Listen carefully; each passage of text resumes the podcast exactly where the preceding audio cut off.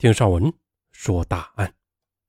我没有对不起我的丈夫，但是却生了一个不是我丈夫的孩子。或许当初地下求经的决定是错的，可孩子他是无辜的。二零一五年四月中旬，武汉市的一家媒体揭露了地下自助捐精的这一现象。所谓的自助捐精，就是指求精者与捐精者的私人行为。可是，这与生殖相关的行为本应该在医院进行，近年来却被挪到了地下。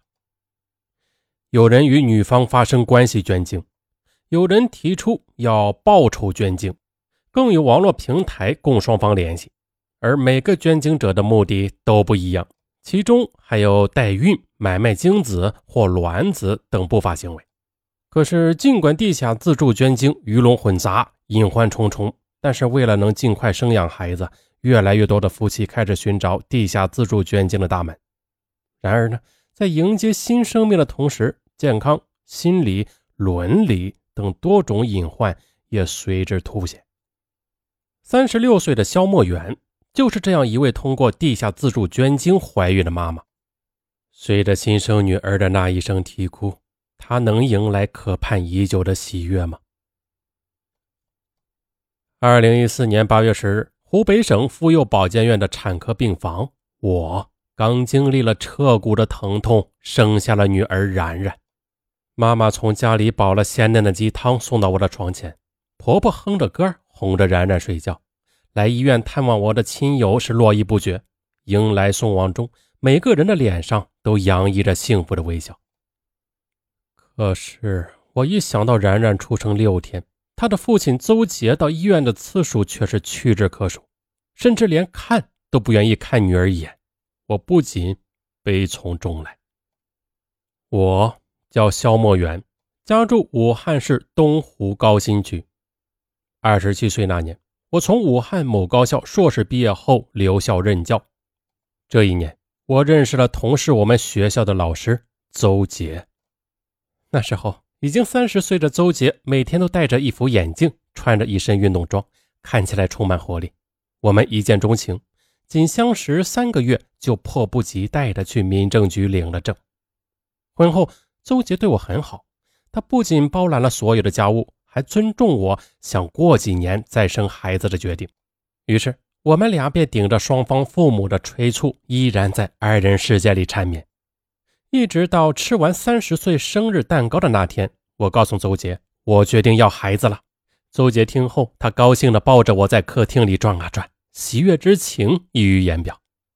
然而两年过去了，我的肚子却丝毫没有动静。二零一一年年底。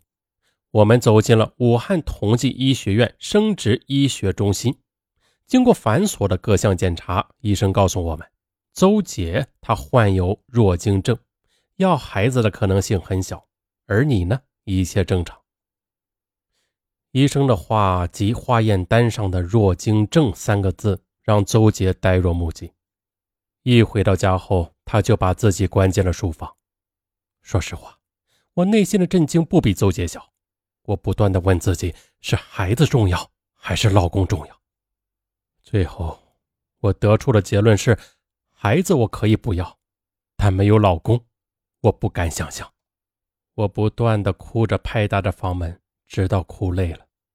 又过了许久，邹杰打开门，他双眼浮肿的站在我的面前，一把搂住我说：“圆圆，你还爱我吗？”我拼命的点着头说。嗯，我爱你，我我怎么能不爱你呢？我告诉自己，这辈子我就和邹杰相依为命。在以后的日子里，邹杰他一直不敢把这件事情告诉父母。那时我已经三十二岁，邹杰三十五岁。家里老人的轰炸，加上亲朋好友的不断询问，邹杰的心已经是千疮百孔。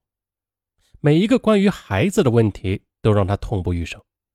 更重要的是，随着年龄的增长，我还是期盼着能做妈妈。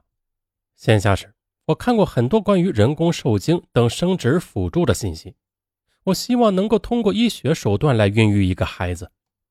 可是，每一次我一谈到这个话题，周杰他就避开了。一天，我看到周杰也在电脑上查询人工受精的信息，我趁机跟他说：“我有一个表哥，他也是通过试管婴儿才有的孩子。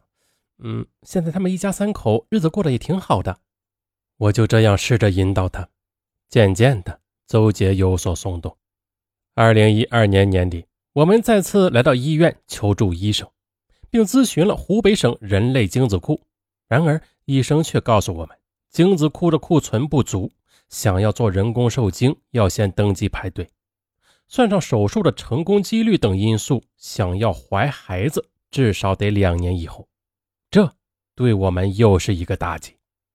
二零一三年的春节，我们过得格外的揪心，不仅要应对父母的轮番轰炸，夫妻之间似乎也蒙上了一层霜，我们都陷入了无声的沉默。我心痛着，焦虑着，为了改变这种状态，我走火入魔的想要一个孩子。有一次，我在网上搜索着有关信息，突然“自助捐精”这几个字跳了出来，通过几次跳转，一个叫。中国捐精网的网站终于被打开了。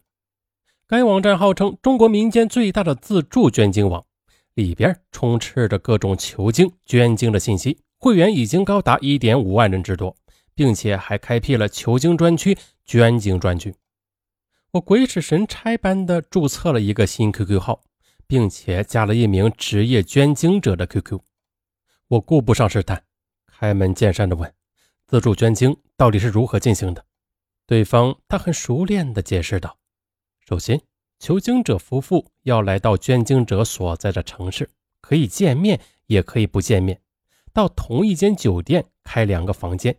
捐精者自助取精后，让求精者到房间取回精子，最后需要求精者自己操作，就是用一种特殊的注射器推入，使女方受孕。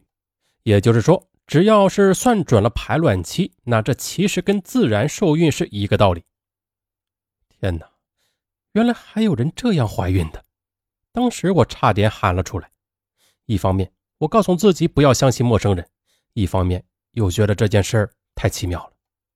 这种方法既不用排队等待精子，也不用做痛苦的试管婴儿，这简直是太不可思议了！我不由得抱着怀疑的态度问他。这样做科学吗？对方告诉我说：“我通过自助捐精，已经让三个人成功受孕，有一个孩子已经顺利的出生了，而且是一次成功。”了解到这里，我的内心受到了极大的冲击。随后几天里，我陆续的加了一些捐精者的 QQ，这才发现这个群体遍布北京、上海、广州等十几个大中城市。我在这些人当中，又选择了一个名叫王林的男子。他告诉我，他今年三十岁，在北京从事 IT 工作。二零一零年，他无意中了解到还有自助捐精这回事他就瞒着家人发布了信息。